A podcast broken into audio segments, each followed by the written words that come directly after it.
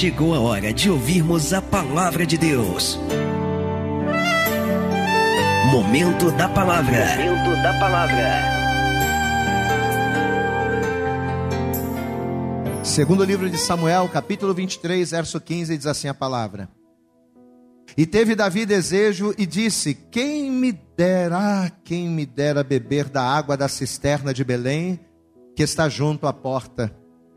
Então aqueles três poderosos romperam pelo arraial dos filisteus e tiraram a água da cisterna de Belém, que está junto à porta, e a, e a tomaram e a trouxeram a Davi.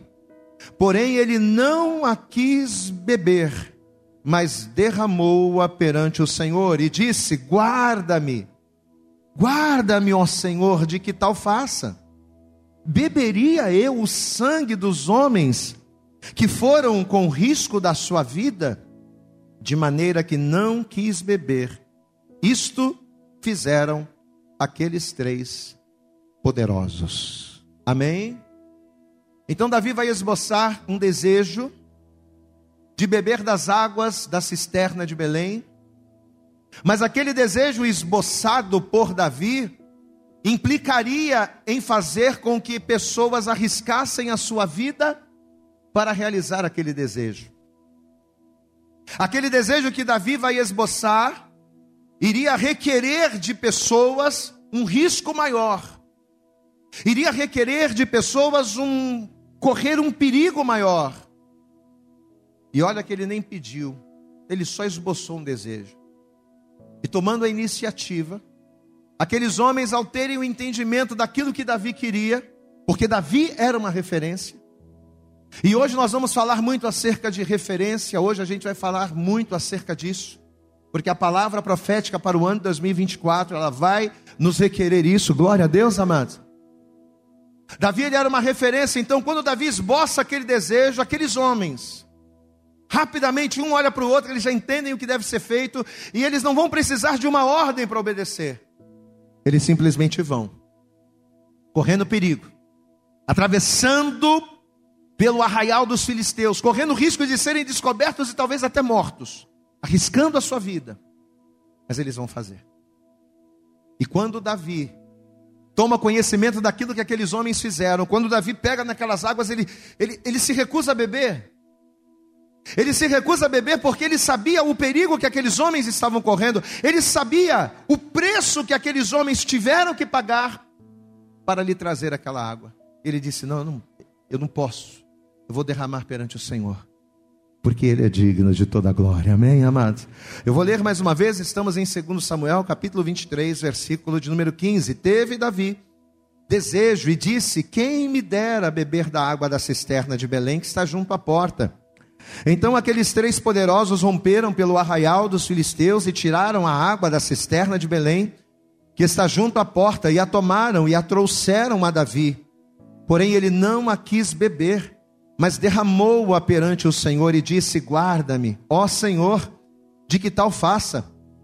Beberia eu o sangue dos homens que foram com risco da sua vida? De maneira que não a quis beber. Isto fizeram aqueles três poderosos. Você acredita que Deus ele vai requerer o mesmo posicionamento de cada um de nós que estamos aqui nessa manhã? Amém? Assim como esses homens agiram, com a mesma coragem, com a mesma ousadia, com a mesma intrepidez. Assim como esses homens agiram com a mesma ousadia, com a mesma iniciativa, é isso que Deus requer de nós.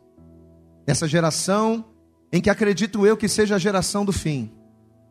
Nessa geração em que acredito eu que estamos vivendo os últimos dias. Pastor, qual é o posicionamento da igreja? Qual é o posicionamento do crente? Qual, é o, qual, qual deve ser o posicionamento dos cristãos da nossa geração? Tem que ser esse aqui. Eu tenho que estar disposto a correr riscos. Eu tenho que estar disposto a me lançar. Eu tenho que ser uma pessoa de iniciativa. Eu tenho que estar disposto a me posicionar.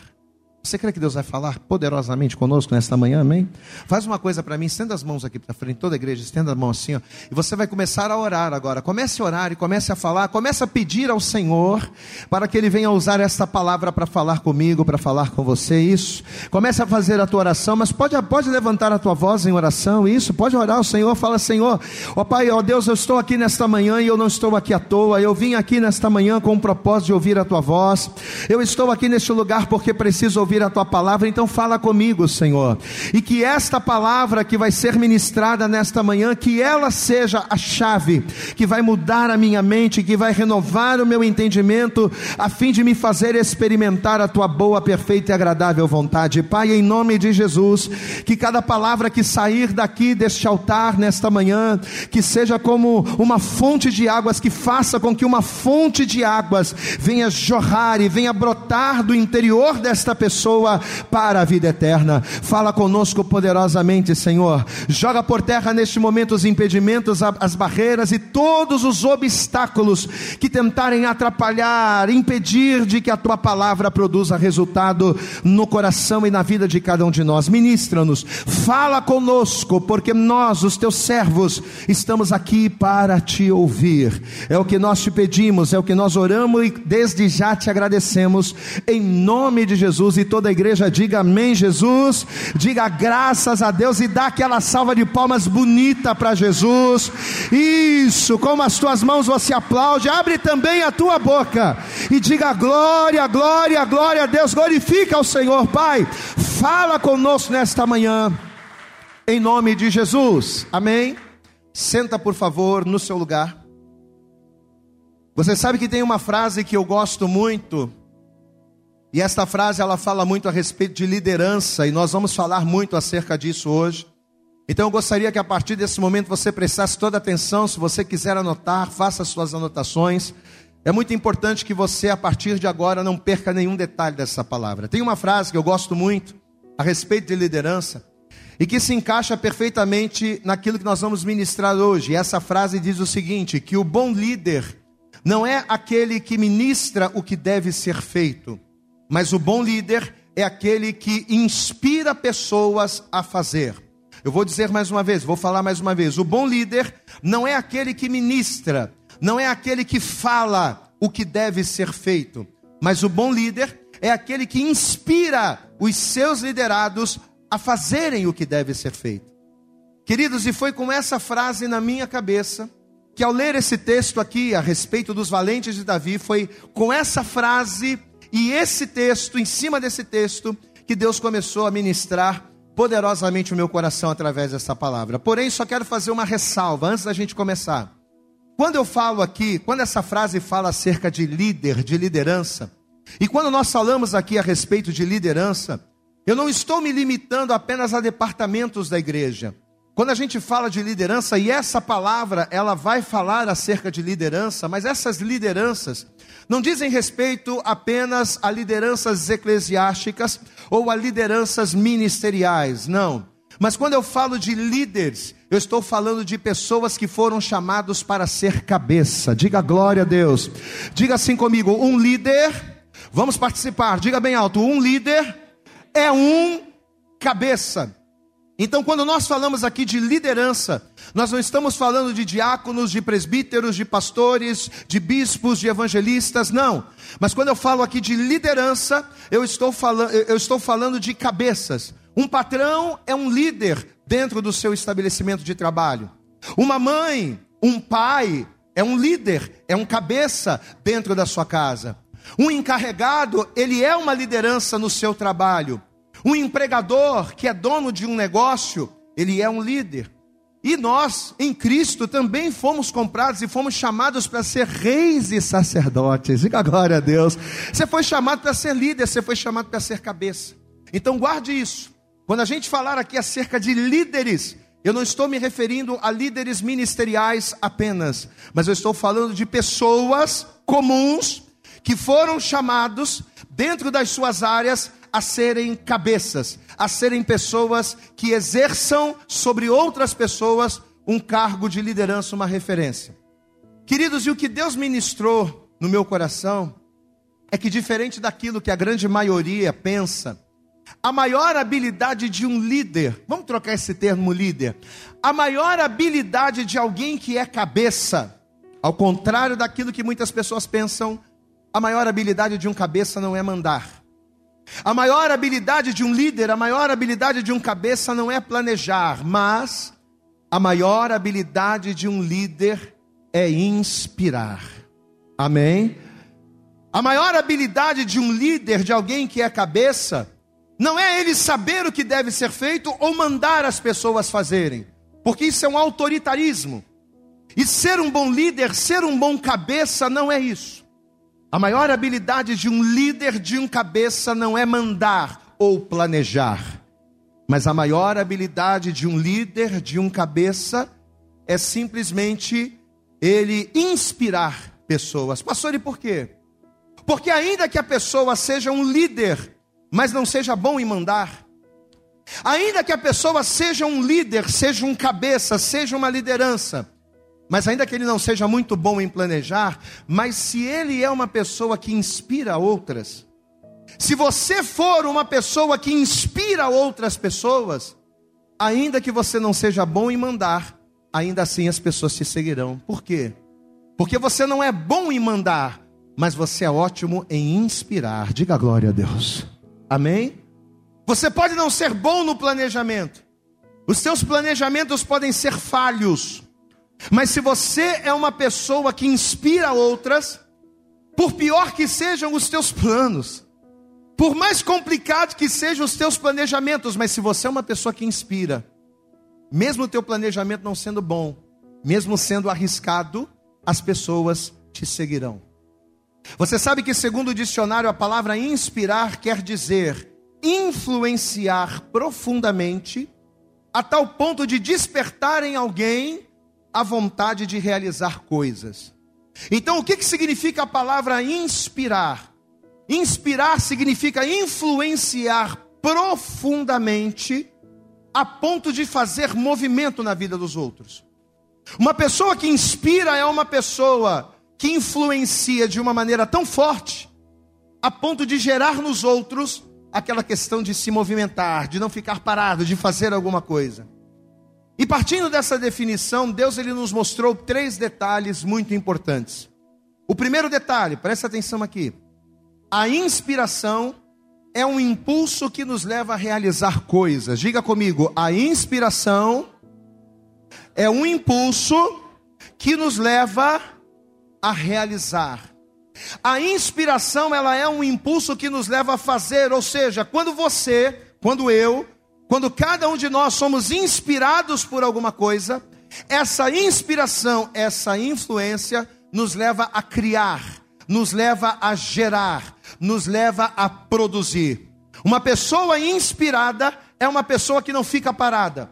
Uma pessoa inspirada é uma pessoa que se movimenta a todo instante, porque a inspiração influencia de tal modo que a pessoa precisa agir, que a pessoa se movimenta. A partir do momento em que alguma coisa, ou a partir do momento em que alguém nos inspira, essa inspiração, essa influência, ela nos tira da inércia. A inspiração gera movimento. Pessoas que se movimentam são pessoas movidas por inspiração. Pessoas que produzem Pessoas que realizam são pessoas movidas pela inspiração. Por que, que tantas pessoas estão com a vida parada? Por que, que existem tantas pessoas que não sabem para onde ir, não sabem o que fazer e não saem do lugar? Por falta de inspiração. Por falta de influências que motive essa pessoa a fazer alguma coisa, a se movimentar de alguma forma. O que, que leva uma criança a passar a vida toda estudando para se tornar um médico. Ah, a criança desde pequenininha já diz, ah, eu quero ser médico. Com cinco anos ela já diz, quero ser médico. Com seis, com sete, com dez, com quinze, quero ser médico. O que, que leva uma criança a desde pequena estudar e se preparar para uma profissão? Uma inspiração. Aquela inspiração faz com que aquela criança se movimente, com que aquela criança se mova de maneira a alcançar o objetivo que a sua inspiração lhe traz. Particularmente, vou dizer para você, eu nunca sonhei ser pastor. Glória a Deus, amado. Na verdade, nunca passou pela minha cabeça. Meu sonho era ser bombeiro. Meu pai e minha mãe estão aqui. Desde pequenininho eu falava, quero ser bombeiro. Eu queria salvar vidas. Eu queria entrar no meio do fogo. Então, desde pequeno eu queria ser bombeiro. E eu fui crescendo, crescendo, crescendo com aquela inspiração, aquele sonho. Eu vi os bombeiros correndo para lá e para cá, entrando em incêndio, ajudando pessoas, eu achava aquilo máximo. Aí depois de um tempo, inspirado no meu pai, né, que é militar, eu falava, eu quero ser militar, eu quero, quero ir para a marinha. Então, durante muito tempo, eu nutri no meu coração esse desejo. E me movimentei para isso, mas esse movimento foi gerado por uma inspiração. Então, guarde isso. A primeira característica da inspiração é que ela nos impulsiona a realizar coisas. Repita comigo: a inspiração nos impulsiona a realizar coisas. A segunda característica da inspiração, a inspiração é bilateral. Pastor, o que, que isso significa? Que dependendo da minha realidade, dependendo da realidade que eu vivo, dependendo do círculo de pessoas com quem eu convivo, eu posso ser influenciado, eu posso ser inspirado a fazer ou o bem ou o mal. Então a inspiração, ela é bilateral, ou seja, eu posso ser inspirado a fazer coisas muito boas, ou eu posso ser inspirado a fazer coisas muito más.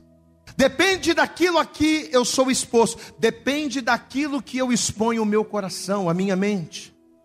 Se eu exponho o meu coração, se eu exponho a minha mente a coisas boas, as coisas boas vão me influenciar e me inspirar a fazer o bem. Mas se eu só exponho a minha mente e o meu coração ao que é mal, se tudo que eu assisto, se tudo que eu vejo, se tudo que eu consumo são só coisas más, eu vou ter uma forte tendência a ser inspirado por aquilo que eu vejo a fazer o que é mal. Foram coisas boas vistas em Elias que influenciou Eliseu a ser uma bênção. Se você for na palavra de Deus, você vai ver que Eliseu ele vai, ele vai realizar o dobro de sinais que Elias realizou. Mas Eliseu ele vai ser inspirado. Eliseu ele vai ser ali, não é contagiado por quê? Pelas coisas boas que ele viu em Elias. Só que assim como coisas, as coisas boas de Elias influenciaram Eliseu, os pecados de Honre, por exemplo, influenciaram Acabe a ser um dos piores reis que Israel já teve. Se você for na Bíblia, quando você fala, quando você vê ali acerca de Acabe, você vai perceber que Acabe vai ser um dos piores reis de Israel. Por quê? Porque ele foi influenciado. Porque ele foi exposto a influências, a referências más vindas do seu pai.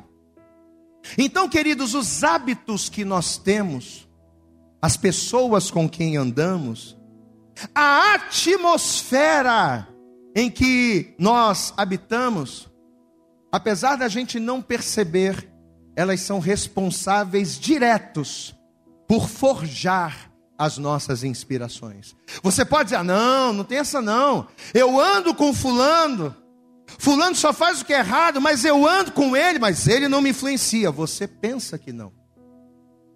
Eu sou cristão, mas eu estou vendo esse programa aqui, mas isso não tem nada a ver com a minha vida. Você pensa que não tem a ver, mas você é inspirado as, pelas coisas a qual você é exposto. Se você for muito exposto ao mal, sem que você perceba, este mal vai te influenciando pouco a pouco. E justamente entendendo isso, a gente cai na terceira e na mais importante característica da inspiração. A terceira e mais importante característica da inspiração é o exemplo. Diga comigo, a terceira e a mais importante característica da inspiração é o exemplo. Hoje em dia eu já não ouço muito mais as pessoas falando isso, mas na minha época, na época em que eu era pequeno, eu escutava muito isso. As pessoas dizendo: façam o que eu digo, mas não faça Quem já ouviu esse ditado, levanta a mão aí, né? Os antigos falavam muito isso, e na minha época, não que eu seja antigo, você pode dar glória a Deus aí? Não que eu seja antigo, mas eu ouvia muito isso, né? As pessoas falavam, ah, faz o que eu digo, mas não fa... meu avô então falava muito isso, faça o que eu digo, mas não faça o que eu faço. Querido, deixa eu falar uma verdade espiritual para você, não existe isso. Essa história de fazer o que eu digo, mas não fazer o que eu faço, não existe. Por quê, pastor? Porque aquilo que nos faz agir, aquilo que nos inspira a fazer coisas, aquilo que nos inspira a obedecer, a nos movimentar, não são palavras. O que nos inspira, o que nos move a fazer coisas, não são ameaças, são os nossos exemplos. É aquilo que pessoas fazem é aquilo que nós vemos os outros fazerem, ou aquilo que muitos deixam de fazer, é que vão nos influenciar positiva ou negativamente. É aquilo que a gente vê, é que vai nos influenciar.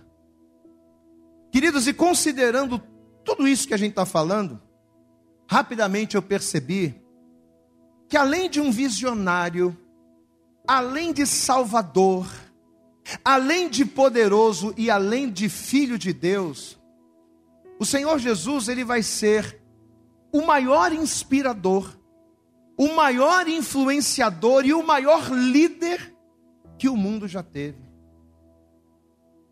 Parando para pensar em tudo isso que a gente falou até agora, acerca de inspirar pessoas, acerca de dar exemplo, acerca de ser referência, parando para pensar em tudo isso, o que, que a gente conclui? que não houve maior exemplo de liderança na face da terra do que Cristo. Jesus ele vai ser a maior referência de liderança que já existiu no mundo, a ponto a ponto de pessoas darem a vida por ele. Jesus ele vai ser um líder tão referência. Jesus ele vai ser uma liderança tão positiva, tão influenciadora, a ponto de pessoas quererem, a ponto de 21 séculos depois da sua morte, ainda haverem pessoas dispostas a morrer por Jesus. Diga glória a Deus. Mesmo depois de dois mil anos passados da sua morte, ainda hoje, existem pessoas dispostas a entregar tudo que tem, a se lançar por todas, de todas as formas para fazer a sua vontade. Olha que exemplo Jesus foi.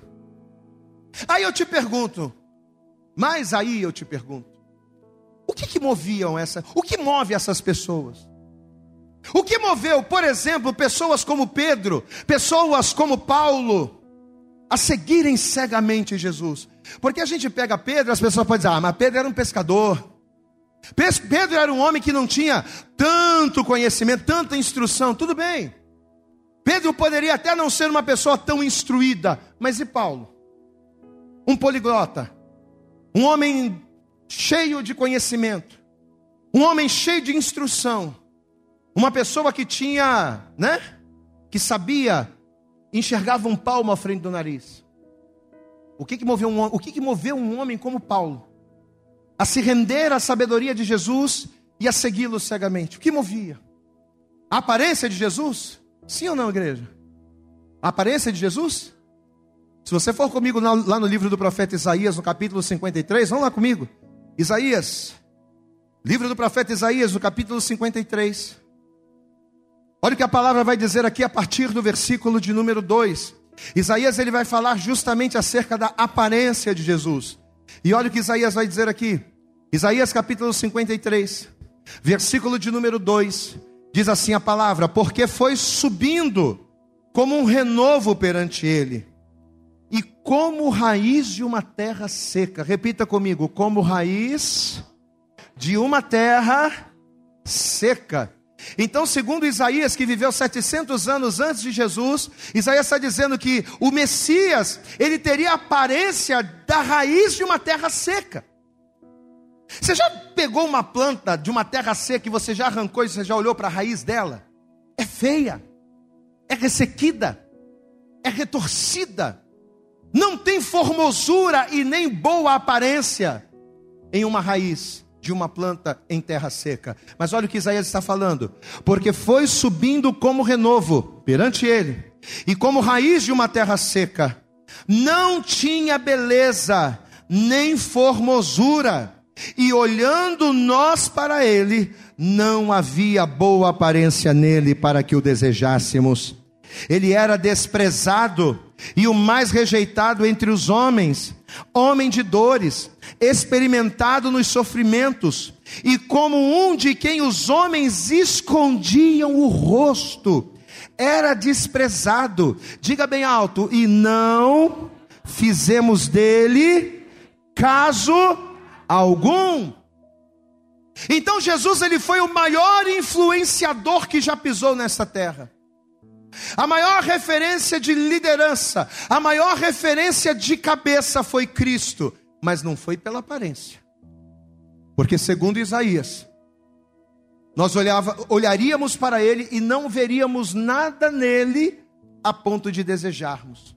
700 anos antes de Jesus nascer, Isaías estava profetizando aqui que as características que o Salvador teria, segundo o que ele disse, as características do Salvador não inspiraria em nada as pessoas a segui-lo. Só que ainda assim, pessoas o seguiram. Diga glória a Deus. Ele poderia se parecer como raiz de uma terra seca. Ele poderia não ter formosura e nem beleza. Ele poderia aparentar ser um homem de dores. Ele poderia não ter todas as características de um popstar, mas ainda assim, as pessoas seguiram Jesus. O que movia as pessoas a isso? O que moveu homens como Tiago, Estevão e os outros discípulos a seguirem o líder Jesus, mesmo depois da sua morte? Jesus morreu e as pessoas continuaram pregando o Evangelho.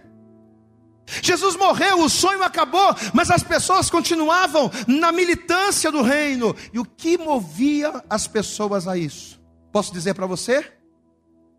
O que moveu as pessoas em relação à liderança de Jesus e o que move as pessoas até hoje acerca da liderança de Jesus foi o seu exemplo. Glória a Deus. No Evangelho de João, no capítulo 10, eu gostaria que você abrisse lá. João, Evangelho segundo escreveu João, no capítulo 10, no versículo 1. Uma passagem muito conhecida, mas eu quero que você visualize comigo, é importante. Evangelho de João, no capítulo 10, versículo 1, diz assim a palavra: Na verdade, na verdade vos digo, que aquele que não entra pela porta no curral das ovelhas, mas sobe por outra parte, cuidado, esse é ladrão, é salteador. Aquele, porém, que entra pela porta é o pastor das ovelhas. Olha o versículo 3. A este, ou seja, não é aquele que sobe, mas aquele que entra pela porta. A este, o que, que acontece, igreja? O porteiro abre. E as ovelhas ouvem a sua voz. E chama pelo nome as suas ovelhas e as traz para fora. Agora olha o detalhe do verso 4. E quando tira para fora as suas ovelhas, o que que ele faz? Ele vai aonde, igreja? Ele vai adiante delas, e as ovelhas o seguem porque conhecem a sua voz. Glória a Deus. Olha aqui, ó. Aqui está o segredo da liderança. O exemplo. Olha aqui para mim. Por que, que as ovelhas ouvem a voz do pastor? Segundo o que João escreveu aqui. Porque o pastor vai à frente das suas ovelhas. Glória a Deus. Ele não é só aquele que manda, faz isso, faz aquilo. Mas ele vai à frente. As ovelhas o ouvem, as ovelhas o seguem, porque ele vai à frente. Ele não chama, mas ele faz. Ele não só manda, mas ele mostra o caminho. Vem, ovelha, ó, o pastor está aqui, e a ovelha vai ouvindo a voz, e como ele está à frente, ela, ela vai seguindo. Ele mostra o caminho. Ele não só convoca, mas ele inspira e gera confiança. Diga glória a Deus. É isso que conforta. É isso que traz segurança independente do caminho. O que, que o salmista Davi disse lá no Salmo 23? Ele disse: Ainda que eu passe pelo vale da sombra da morte. Amado, você consegue imaginar como deve ser horrível esse vale? Eu nunca parei para pensar, mas tente imaginar como seria a aparência do vale da sombra da morte. Deve ser uma coisa tenebrosa, deve ser uma visão do inferno. Mas olha o que Davi está dizendo: ainda que eu passe pelo vale da sombra da morte, eu não temerei mal algum. Sabe por quê? Porque o meu líder, o meu Senhor, Ele está comigo, Ele está à minha frente, Ele vai abrindo caminho, e com Ele eu sou mais do que vencedor. Aplauda bem forte ao Senhor, amado. Aleluias! E aí a gente cai na frase. E aí a gente cai na frase do início. O bom líder. Aí você pode substituir a palavra líder. Você pode substituir a palavra líder por cabeça. E lembrando que liderança não é só liderança na igreja. O bom líder, o bom pai, a boa mãe, o bom marido, que é cabeça da sua esposa, que é uma liderança no seu lar. O bom líder não é aquele que diz o que deve ser feito. Não é aquele que só fala e dá ordem. Ô oh, mulher, você tem que fazer isso. Ô oh, filho, você tem que fazer aquilo. Ô oh, fulano. Não. O bom líder não é aquele que fala, mas é aquele que inspira a fazer. Aí eu te pergunto: como é que a gente inspira pessoas a fazer? A gente inspira pessoas a fazer fazendo. Você pode dar glória a Deus aí? A gente inspira pessoas a andar como? Andando na frente delas. A gente inspira pessoas a sofrerem como? Sofrendo com elas. Ou seja, o bom líder, o bom cabeça, a boa referência, o bom líder, é aquele que inspira a fazer, sendo o primeiro a fazer. A boa liderança, o bom cabeça, o bom pai, o bom marido é aquele que inspira pessoas a ir indo. E o Davi, que é o personagem principal, né? Foi o texto que nós lemos como referência. O Davi, assim como Jesus, ele vai ser um grande líder. Diga comigo, Davi vai ser um grande líder. Mas deixa eu dizer uma coisa: Davi vai se tornar um grande líder não pelo seu parecer, não foi pela aparência, não. Pelo contrário, se fosse pela aparência, os seus irmãos tinham muito mais aparência do que Davi. Glória a Deus, amado. Tanto que quando Samuel foi lá para ungir o rei, Samuel achou que todos eram rei, menos o Davi. Por quê? Porque Samuel estava olhando por fora. Deus teve que chegar para Samuel e dizer: Samuel, Samuel, meu filho, eu não vejo como você vê. Eu não vejo, você olha a aparência, eu olho para o coração. É diferente. Eu olho para aquilo que motiva, eu olho para aquilo que inspira, eu olho para aquilo que faz a pessoa realizar, eu olho para as intenções. Então, se fosse depender da aparência, Davi nunca iria ser o líder que ele foi chamado para ser. Não era pela aparência. Mas o que que fazia de Davi um, o que que fez de Davi um grande líder? Davi fazia coisas que ninguém queria fazer.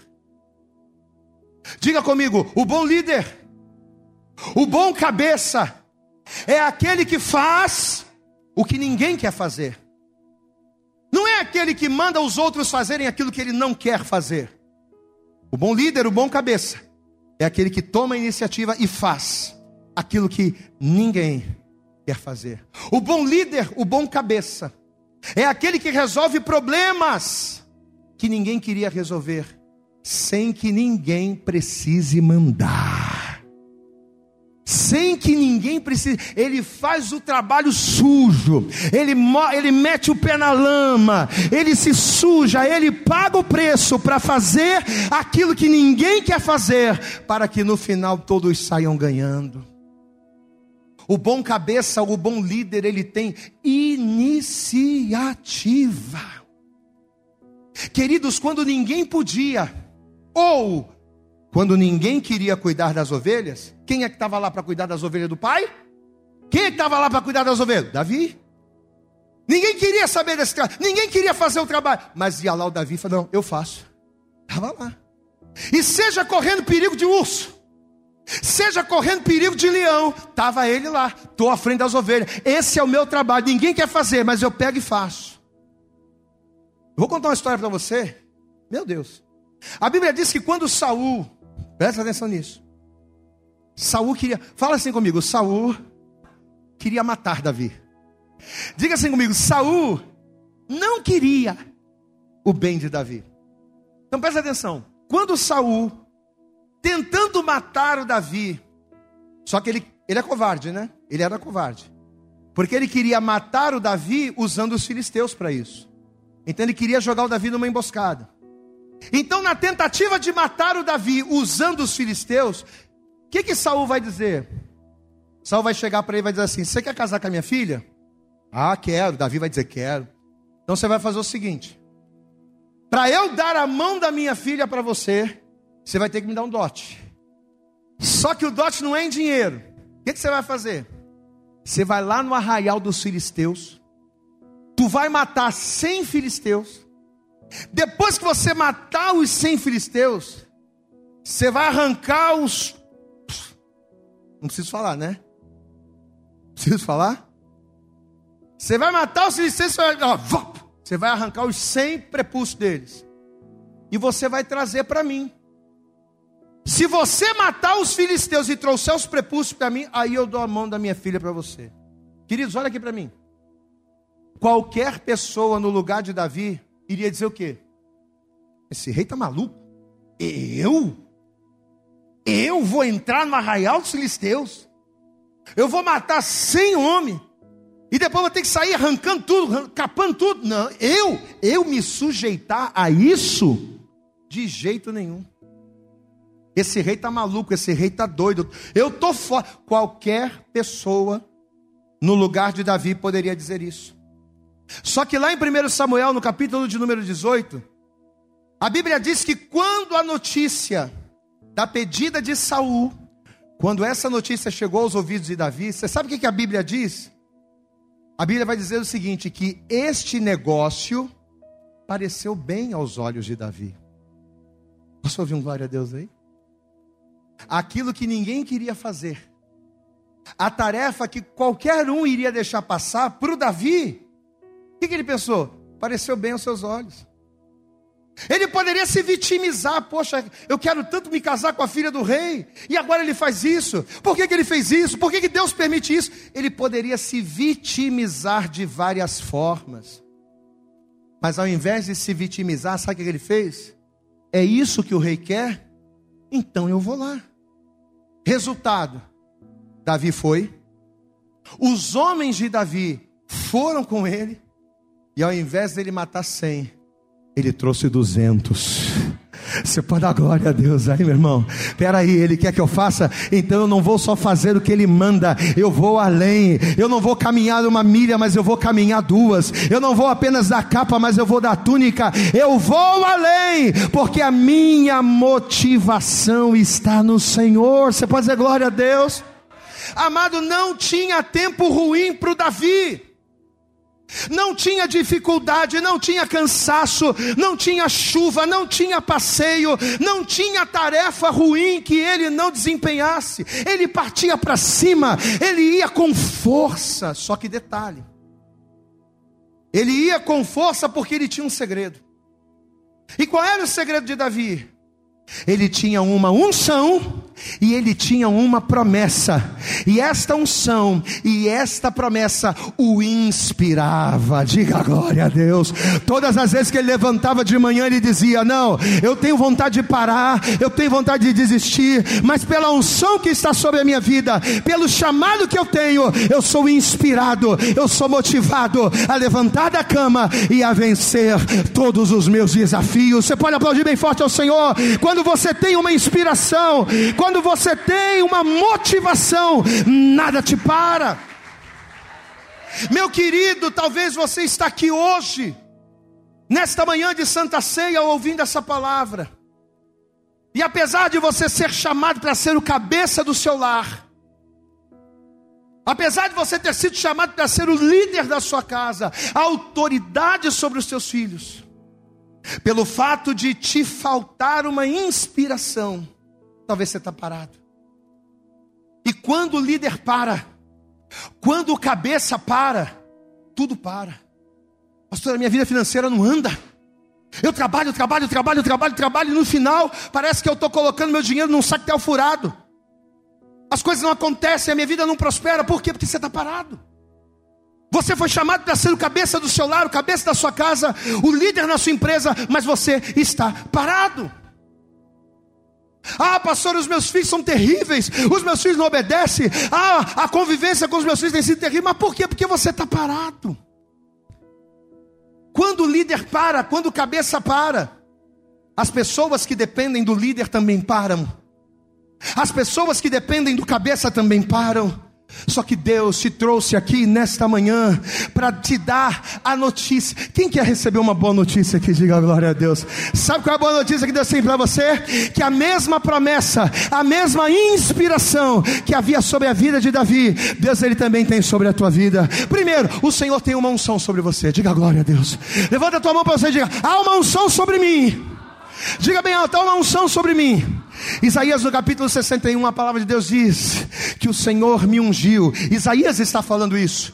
O Senhor me ungiu para pregar boas novas, para quebrantar. O Senhor me ungiu para dar liberdade. O Senhor me ungiu para ser uma bênção. Existe uma unção sobre a tua vida e existe uma promessa, a de que você seria rei, a de que você seria sacerdote. Então levanta a tua mão, abre a tua boca e se inspire nessa promessa, porque através dela você vai conquistar, você você vai avançar e o nome dele será glorificado em tudo que você fizer.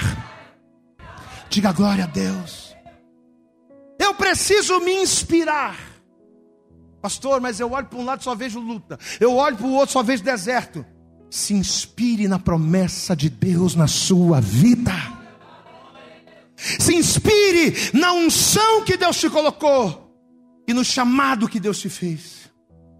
O Senhor ungiu não a mim, mas o Senhor ungiu cada um de nós que estamos aqui nessa manhã para pregar, para orar, para decretar liberdade, para derrubar cadeias, para pregoar o ano aceitável do Senhor. O Senhor te ungiu, meu irmão. Então abre a tua boca e comece a fazer a vontade do Senhor. O Senhor te chamou não para ser cauda. Deuteronômio capítulo 28 diz: o Senhor não te chamou para ser cauda, o Senhor te chamou para ser cabeça. O Senhor, Ele derramou seu sangue na cruz do Calvário para fazer de mim, para fazer de você reis e sacerdotes, a fim de que reinássemos junto com Ele. Então, todas as vezes em que você levantar da tua cama e que você olhar para o teu filho, o teu filho não te alegrar, Todas as vezes em que você levantar para da tua cama e que você olhar para o teu emprego e você vê que a coisa está complicada, Todas as vezes em que você levantar da sua cama de manhã e você olhar para a tua vida e nada te agradar, se motive, se inspire na promessa que Deus tem na tua vida, porque será esta promessa, trazendo à memória o que te traz esperança, é que vai fazer você seguir. Olha que coisa tremenda, quando todos correram do gigante, Davi correu para cima do gigante. Coisa tremenda. Enquanto todos correram do gigante, Davi correu para cima do, do gigante. Quando os homens, os valentes, lá de Adulão, quando eles não tinham mais ninguém, foi o Davi que se preocupou com eles. Foi o Davi que recuperou aqueles homens. Foi o Davi que os ouviu. Foi o Davi que os ministrou. Davi fez por aqueles homens aquilo que ninguém havia feito. E é isso que é isso que a inspiração faz. Diga comigo, é isso que a inspiração nos faz. Quando nós fazemos das promessas de Deus a nossa inspiração, além da gente se movimentar, além da gente sair do marasmo, além da gente sair da inércia, a inspiração na promessa nos faz ser autênticos. A inspiração de Deus, ela faz com que a gente realize coisas de uma maneira nunca vista, coisas que ninguém fez de uma maneira nunca vista. Sabe qual é a promessa de Deus para a tua vida? É capacitar você a fazer coisas que ninguém fez de uma maneira nunca vista. Deus vai te dar inspiração para fazer coisas que ninguém fez ainda, de uma maneira, de uma forma que ninguém ainda fez. Diga glória a Deus. Jeremias no capítulo 33, no versículo 3 diz: Clama-me Se volta para mim, se inspira em mim, clama a mim. Porque se você clamar, eu vou te responder. Clama a mim e responder-te-ei. E eu vou anunciar a você coisas grandes, coisas firmes que você não sabe, aquilo que os teus olhos não viram, aquilo que os teus ouvidos não ouviram, aquilo que não chegou ao teu coração, são as coisas que Deus ele fará quando você se inspirar na promessa dele. Então, por tudo isso que a gente falou, por todas estas coisas, Davi acabou inspirando os seus valentes, a tal ponto de no texto inicial a gente vê aqueles três valentes cruzando o arraial dos filisteus, única e simplesmente para matar a sede dele com uma água que ele não pediu. Ele só falou assim: ai, ai, que calor, quem me dera beber das águas da cisterna de Belém. Isso que Davi fez. Quando eles ouviram, eles eram homens tão inspirados, eles eram homens que estavam tão acostumados ao movimento pela inspiração que eles tiveram, que eles disseram: não, não vamos nem esperar o rei pedir. Ele quer isso? Vamos lá. Segundo Samuel capítulo 23. Volta lá comigo. Segundo livro de Samuel, capítulo 23, versículo 14. Segundo Samuel Mateus, pega minha toalha para mim. Acho que está aí em cima. Valeu. Dá glória a Deus, a igreja. Segundo Samuel capítulo 23, olha o que diz aqui o versículo 14. Diz assim. Davi estava num lugar forte. E a guarnição, obrigado. E a guarnição dos filisteus em Belém. E teve Davi o desejo. E disse. Ele não disse para os soldados, ele disse para ele mesmo. Sabe quando você pensa alto? Quem já pensou alto aí? Diga a glória a Deus. Sabe quando você fala uma coisa, mas você não está falando com ninguém, você está tá falando consigo mesmo. E teve Davi o desejo de dizer: ah, quem me dera beber da água da cisterna de Belém, que está junto à porta. Então aqueles três poderosos romperam pelo arraial dos filisteus e tiraram a água da cisterna de Belém, que está junto à porta, e a tomaram e a trouxeram a Davi. Porém, ele não a quis beber, mas derramou perante o Senhor e disse: Guarda-me, ó Senhor, de que tal faça. Beberia eu o sangue dos homens que foram com o risco da sua vida, de maneira que não a quis beber, que não a quis beber. Isto fizeram aqueles três poderosos. Olha aqui para mim. Davi não pediu nada disso. Davi esboçou um desejo. Só que Davi era uma referência. Quem está entendendo o que Deus está falando aqui nessa manhã? Você está entendendo, amado?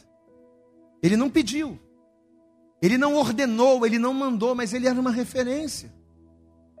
E ele era uma referência tão forte, mas tão forte para aqueles homens, que morrer por causa dele, ainda que fosse por um copo d'água, morrer por causa dele. Obrigado, minha filha. Pode dar glória a Deus aí?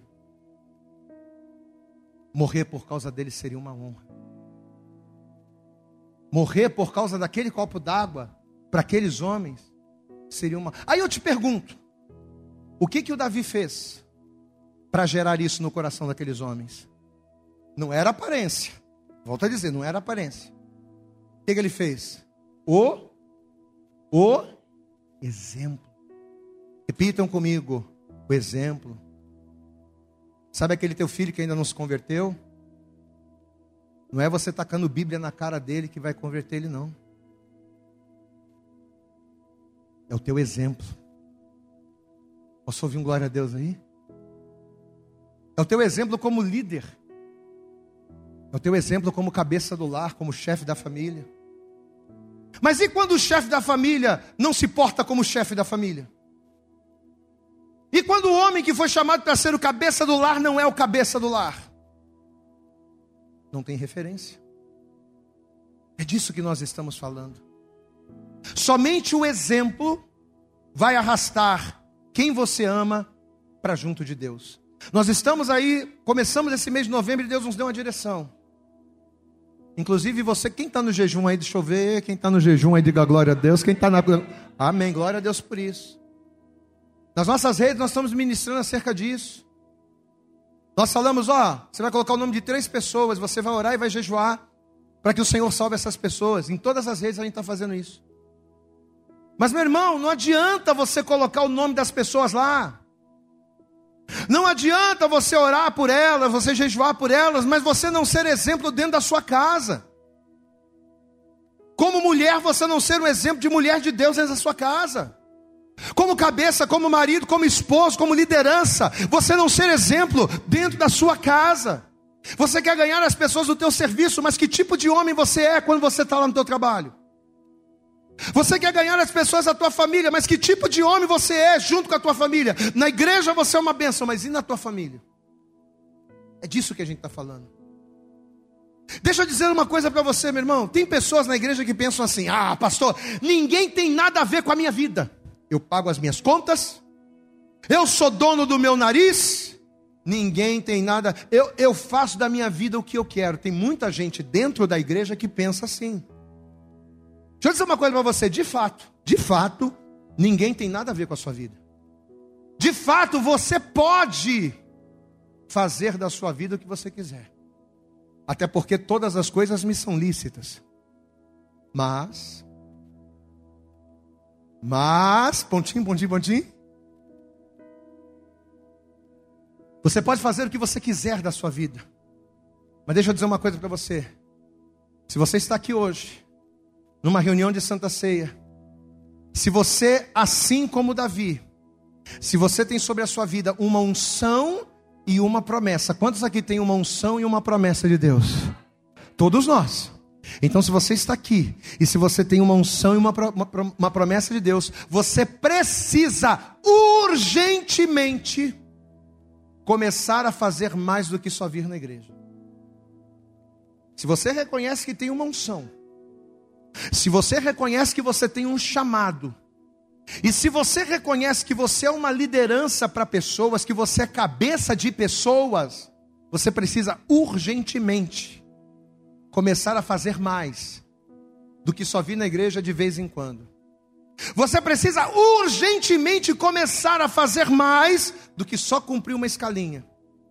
Do que só vir bater o ponto na igreja. Ah, hoje eu tenho que ir lá porque é Santa Ceia e nunca mais voltar. Só voltar no mês que vem. Se você tem uma unção, se você tem um chamado, se você é líder, se você é cabeça, seja da tua casa, seja onde você trabalha, se você quer ver a tua vida mudar, você precisa começar a mudar a tua conduta. Você precisa entender que você precisa se tornar uma referência. Glória a Deus, amados. Você precisa ser espelho do teu filho, você precisa ser espelho da tua mãe, você precisa ser espelho da tua, do teu esposo, da tua esposa. Você precisa ser referência onde quer que você esteja. Pastor, e como é que eu faço isso? Porque a palavra de Deus ela não dá só chicotada. A palavra de Deus, ela não só expõe aquilo que eu estou errando, mas ela me mostra o caminho. Quem aqui quer ser referência, diga glória a Deus. Não, deixa eu perguntar, vamos fazer a pergunta direito. Quem aqui reconhece que Deus te chamou para ser liderança? Todo mundo. Por menos idade que você tenha, por menos responsabilidade que você tenha, você é liderança de alguma forma. Ah, pastor, eu só estudo. Então Deus, Deus te chamou para ser liderança lá na escola que você estuda. Deus te chamou para ser uma referência lá dentro da sala da tua faculdade. Deus te chamou para você sair da militância do homem e entrar na militância divina. Diga glória a Deus. Então, ainda que você não trabalhe, ainda que você só estude, Deus te chamou para ser uma referência onde Ele te colocou. Só que o que, que a gente precisa fazer para se tornar essa referência, essa referência que nós ainda não somos? A gente precisa levar Deus mais a sério. Você precisa levar Deus tão, tão a sério quanto você leva o seu trabalho, que você ganha dinheiro no final do mês. Sabe aquele dinheiro que você ganha no final do mês, com o qual você sustenta a tua família e por isso você se dedica no seu trabalho? Você precisa ter essa mesma dedicação com as coisas do Senhor. Você precisa levar Deus tão a sério quanto você leva o seu trabalho. Você precisa levar Deus tão a sério quanto você leva as coisas que te agradam. Sabe por quê? Porque o que vai atrair as pessoas para que elas te ouçam, para que elas te respeitem, para que elas te sigam. O que vai inspirar as pessoas será o teu exemplo. Vira para essa pessoa que está do teu lado e diga para ela: enquanto você. Mas fala com amor, porque você não está apontando o dedo, não. Fala com amor. Diga para ela: enquanto você não for referência, as coisas não vão mudar. Enquanto você não der o exemplo, as coisas não vão caminhar. Olha aqui para mim, meu querido. Olha aqui para mim. Não adianta você dizer para o teu filho, não adianta você dizer para a tua filha que ela tem que vir para a igreja se você não vai. Não adianta você dizer para o teu amigo, ah, esse problema aí que você está passando, se você dobrar o teu joelho e orar, Deus vai dar vitória. Não adianta você aconselhar as pessoas a orar se você não ora. Não adianta você dizer para as pessoas que elas precisam ser fortes. Ó, oh, você precisa ser forte, você precisa ser corajoso. Mas quando as pessoas olham para você, quando você passa por problemas, qual é tua, o teu posicionamento? Você se desespera, você xinga palavrão, você reclama da vida, você maldiz, você fala que a pessoa precisa ser forte, mas quando ela olha para você, ela, não, ela vê tudo em você, menos força. Ela vê uma pessoa caída, ela vê uma pessoa que murmura, ela vê uma pessoa para baixo. Não adianta, meu irmão. Não adianta você dizer para as pessoas que Jesus está voltando. Olha aqui. Ah, eu preciso ganhar minha família para Jesus. Eu preciso dizer para as pessoas que Jesus está voltando. Não adianta você dizer para as pessoas que Jesus está voltando se a tua maneira de viver não aponta para a volta de Jesus. Se Jesus está voltando, eu tenho que ser o primeiro a consertar a minha vida. Se Jesus está voltando, eu tenho que ser o primeiro a caminhar. Se Jesus está voltando, eu tenho que preparar a minha vida para que naquele grande dia, quando a trombeta soar, eu venha me encontrar com meu Deus. É isso que eu tenho que fazer para que eu venha influenciar. E pela terceira vez nesta pregação, a gente cai de novo naquela frase: o bom líder o bom cabeça não é aquele que ministra o que deve ser feito, ou aquele que só fala, mas o bom líder é aquele que nos inspira a fazer o que a igreja? Fazendo. Amém? Você sabe qual foi a palavra profética? Pode vir para cá, Rafa. Vem cá. Você sabe qual foi a palavra profética que Deus colocou no nosso coração para o ano de 2024? A de que 2024 será um tempo de excelência. Posso ouvir um glória a Deus aqui? Repita comigo: 2024. Diga isso com autoridade. Diga: 2024 será um tempo de excelência. Você sabe o que significa a palavra excelência? Eu vou ler para você. Excelência quer dizer qualidade daquilo que é muito superior. Amém? O que é uma coisa excelente? Uma coisa excelente é uma coisa muito superior. Então a palavra que Deus está liberando, 2024 será um tempo de excelência na tua vida. Será um tempo de excelência na tua casa. Será um tempo de excelência na vida dos teus filhos, dos teus familiares. Será um tempo de excelência na tua vida financeira. 2024 será um tempo de excelência em nome de Jesus. Só que quando a gente ouve uma palavra como essa, quando Deus nos deu essa palavra, qual foi a primeira coisa que veio à minha mente? Que se 2024 será um tempo de excelência, significa então que em 2024 tudo que Deus fizer na minha vida será excelente. Glória a Deus, amado. Esse foi o primeiro pensamento que eu tive. Ah, então quer dizer que 2024 será um tempo de excelência, então tudo que Deus fizer será excelente. Mas espera aí. Deus não precisa de um ano específico para fazer tudo excelente na minha vida. Tudo que Deus faz na minha vida hoje já é excelente. Então o que isso quer dizer?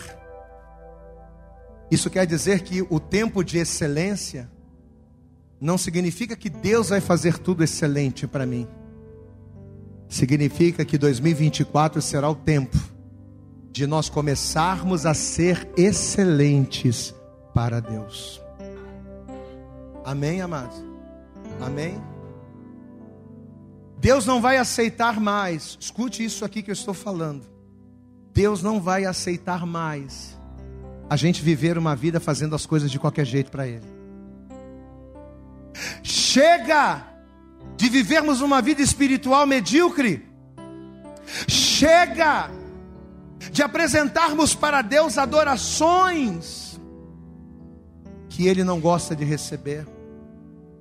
Deus quer excelência nas minhas ações, Deus quer excelência nos meus posicionamentos, Deus ele quer excelência nas minhas atitudes, Deus ele me quer como um homem, como uma mulher, como um servo excelente na sua presença. Amém, amados.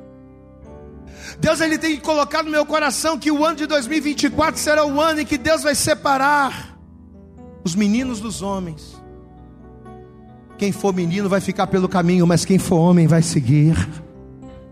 Deus vai começar a, mostrar a diferença daquele que serve e daquele que não serve. E como é que Deus vai mostrar essa diferença? Deus vai mostrar essa diferença requerendo de nós excelência em tudo que nós fizermos. Fala para essa pessoa que está do teu lado, Deus te quer excelente. Você precisa ser excelente. Fala para você mesmo, diga eu preciso ser excelente. Amado, chega de vir para, olha aqui, ó, chega de vir para a igreja de qualquer maneira, quando vem. Chega de vir para a igreja de qualquer maneira, quando vem, porque às vezes nem vir vem. Chega. Chega de ficar dando desculpinha para Deus.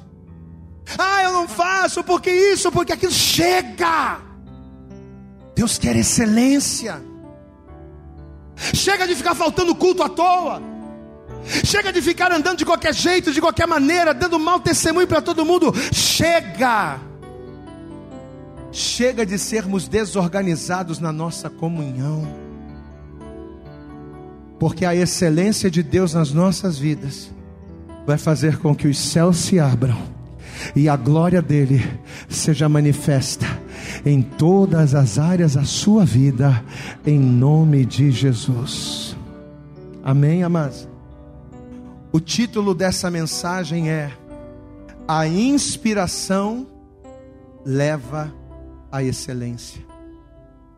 Se inspire no chamado, se inspire na unção se inspire em pessoas que edificam, e a sua inspiração te levará à excelência. Se coloque de pé, em nome de Jesus. E assim que você se colocar de pé, você vai dar para Jesus a sua melhor salva de palmas. Mas eu quero que você aplauda você faça o máximo para Jesus nessa manhã. Abre a tua boca neste lugar e diga glória, glória, glória a Deus. Eu acredito que essa mensagem falou poderosamente com você. Mas se você acredita que ela pode ajudar também uma outra pessoa que você gosta, ama ou admira, mande para ela. Compartilhe o link ou convide essa pessoa para seguir o nosso podcast. E creia que fazendo isso, ainda que não seja você a ministrar, além de nos ajudar, você estará cumprindo o ID de Deus. Deus abençoe você e até o nosso próximo conteúdo.